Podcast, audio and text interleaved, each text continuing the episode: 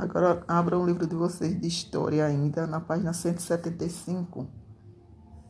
E vamos às atividades. Leiam esse depoimento aí de uma escritora famosa, chamada Zélia Gattai, filha de imigrantes italianos. Depois de ler, vamos às atividades. 1. Um, assinale o documento.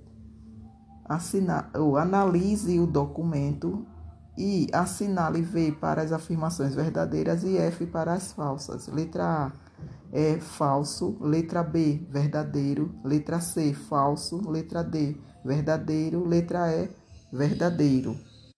Na página 176, todas as questões aí são questões com respostas pessoais. Leiam e prestem atenção para responderem corretamente, ok?